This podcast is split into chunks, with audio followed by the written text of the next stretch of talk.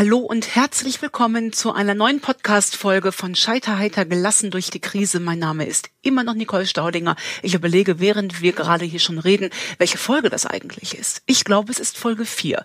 Und die heutige Überschrift heißt Pläne machen beziehungsweise Ziele setzen. Inwieweit hilft uns das durch die Krise oder eben auch nicht.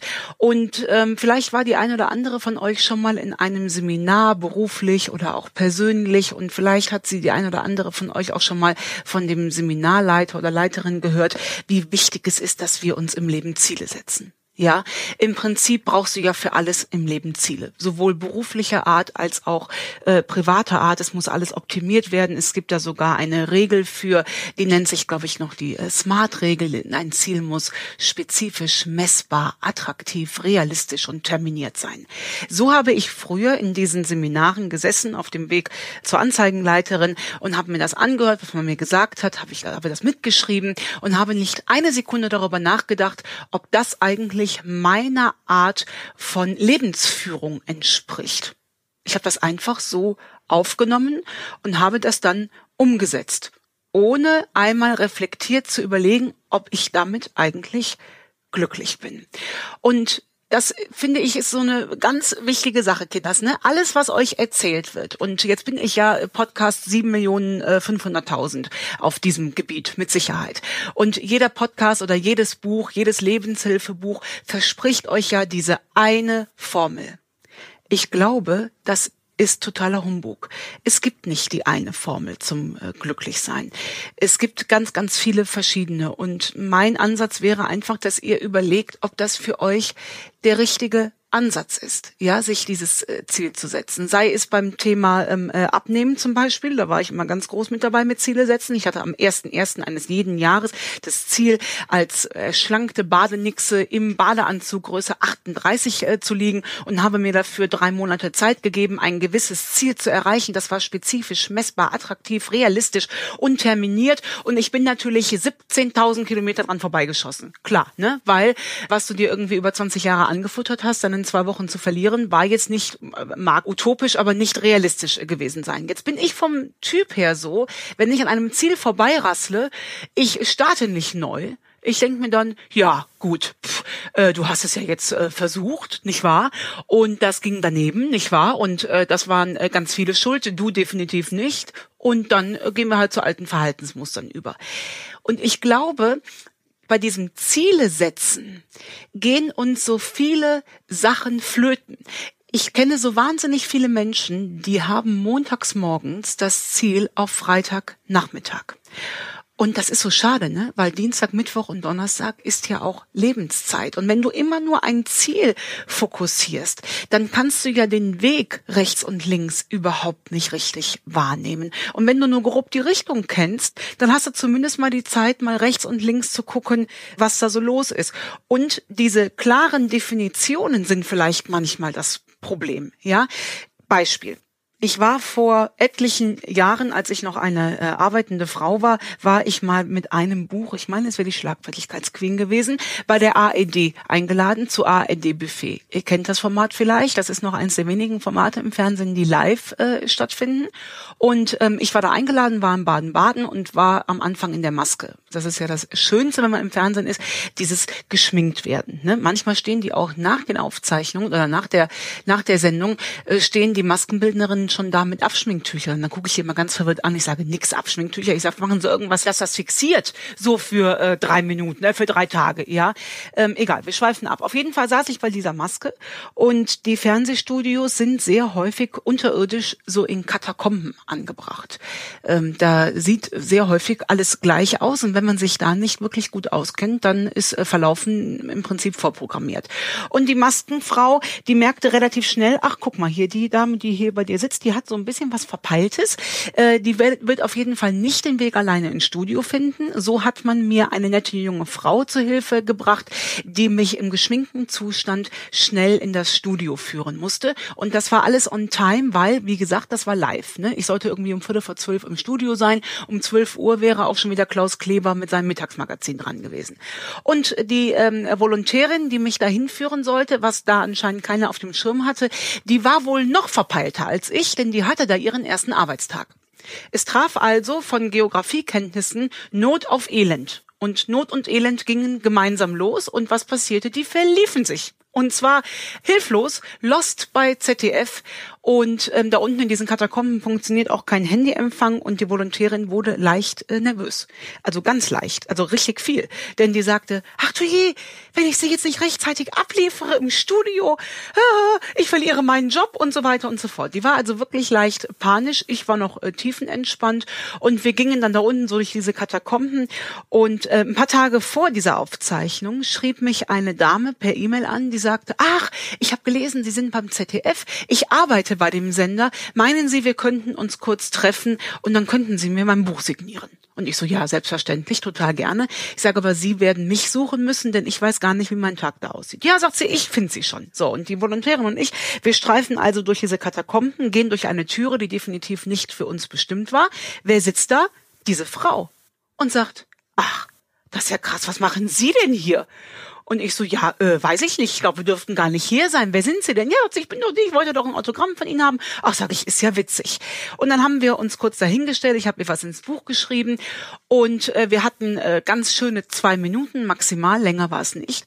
Und die Volontärin und ich haben also das Problem des Verlaufens einfach mal sein lassen. Wir haben es einfach mal ruhen lassen, weil wir ja abgelenkt waren. Und was passierte in diesen zwei Minuten? Der Aufnahmeleiter hat uns gefunden und uns ganz rechtzeitig ins Studio gebracht. Ja, Kinder, da kann man doch was draus mitnehmen. Ja, da kann man doch was draus mitnehmen. Zum einen Umwege erhöhen äh, die Ortskenntnisse und zweitens ich wäre ja durch diese Türe nicht gegangen, wenn ich zu meinem Ziel schnurstracks gelaufen wäre. Das heißt, Vielleicht ist es ja wirklich so.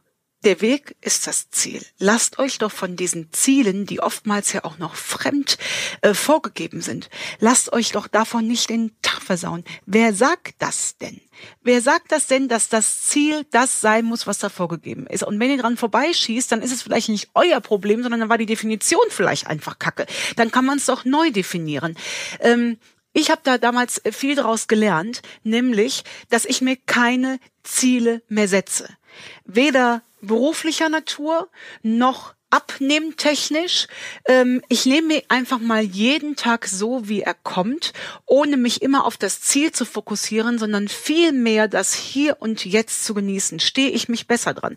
Habe ich schlussendlich äh, 70 Pfund mit abgenommen tatsächlich, weil ich jeden Tag einfach für sich nehme und nicht mehr auf ein Ziel hinarbeite. Und beruflich meine ich da auch eine gewisse Gelassenheit an den Tag zu legen, denn ich äh, werde sehr häufig, ich wurde sehr häufig früher in dem früheren Leben von Redakteuren schon mal gefragt, gefragt, ach Mensch, äh, Frau Staudinger, jetzt haben Sie da äh, fünf Bücher geschrieben und fünf Bestseller. Was soll denn danach kommen? Was ist denn Ihr nächstes Ziel? Und ich finde diese Frage ganz, ganz, äh, also sie ist natürlich angemessen, aber das entspricht nicht der Art und Weise, äh, was ich aus der Krise daraus mitgenommen habe. Ich antworte darauf immer grundsätzlich, ich habe kein Ziel, ich hätte einen Wunsch, und dieser Wunsch wäre, dass ich möglichst viele Tage gesund, schmerz- und angstbefreit morgens wach werde und den ganzen Rest lassen wir mal auf uns zukommen. Das heißt, ich musste für mich erkennen, dass Ziele setzen und Pläne machen, bis ins Detail Pläne machen, das ist für mein Seelenwohl eine Katastrophe.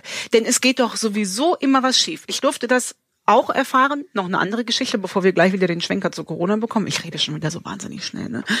Ich hole mal gerade ein bisschen Luft. Äh, anderes ähm, äh, Beispiel, aber genauso einprägsam, wie ich finde.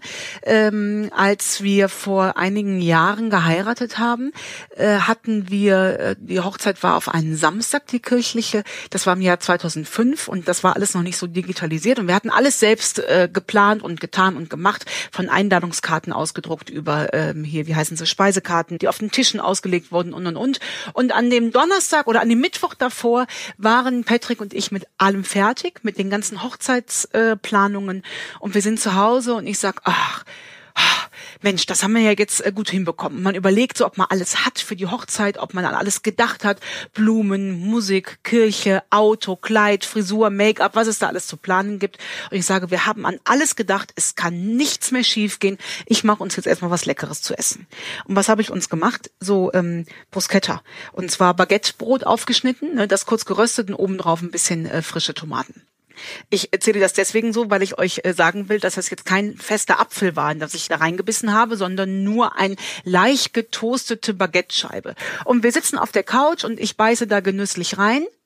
Da bricht mir vorne mein erster Schneidezahn ab. Einfach so.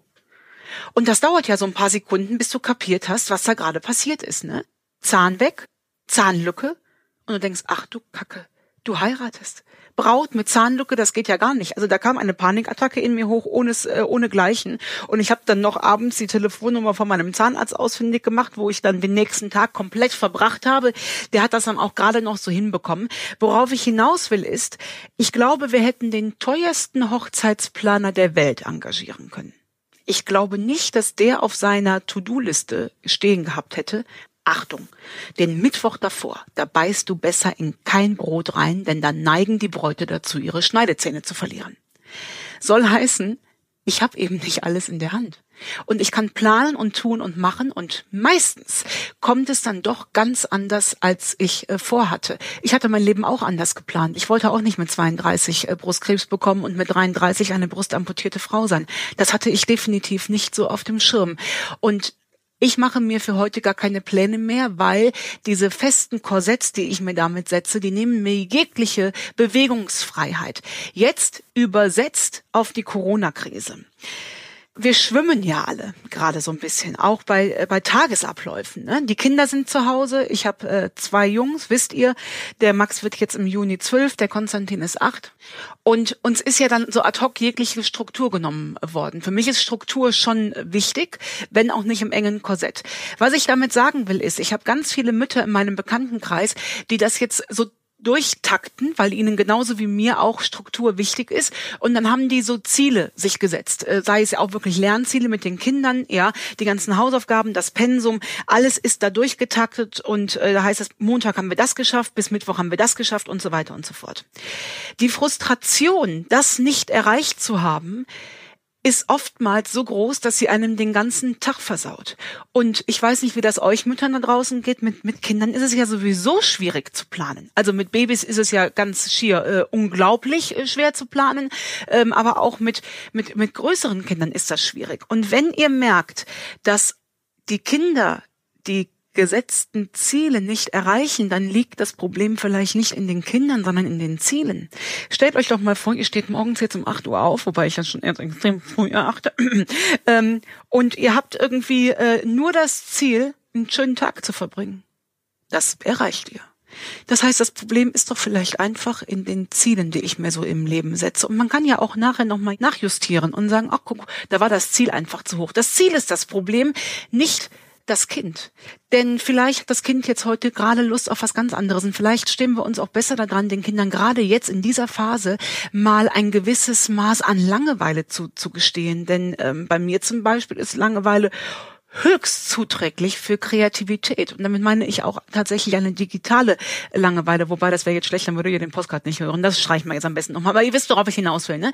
Dieses Ziele setzen, dieses starre Konstrukt im Leben, auch diese, diese großen Lebensziele, wie ich meine Rente verbringen äh, will, wie der Sommerurlaub äh, sein soll und so weiter und so fort. Wenn euch das gut tut, Super.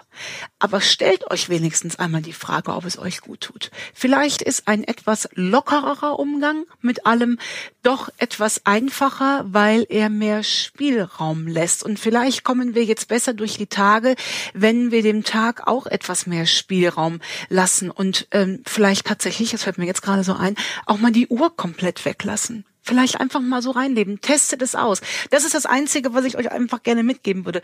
Testet es aus. Denn ich weiß einfach aus all den Coachings und aus all den Seminaren, die Möglichkeiten des Wiederaufstehens oder des mit der Krise umzugehen lernens, die sind so individuell wie das Leben selbst. Und wer heilt, hat Recht. Ich finde nur mit diesen vorgegebenen äh, Lösungen, da tue ich mich so ein bisschen äh, äh, schwer mit. Und wenn ihr für euch da einen Weg gefunden habt, der euch auf lange Sicht gut tut, ja, dann braucht ihr eigentlich auch keine Lebenshilfebücher. Das schafft ihr dann von ganz alleine. Und ähm, wir haben heute gesprochen über Ziele setzen und Pläne machen. Wie sinnvoll ist das? Oder eben auch nicht. Ich wünsche euch einen schönen Tag und bis bald. Auf Wiederhören. Scheiter heiter. Gelassen durch die Krise. mit Nicole Staudinger.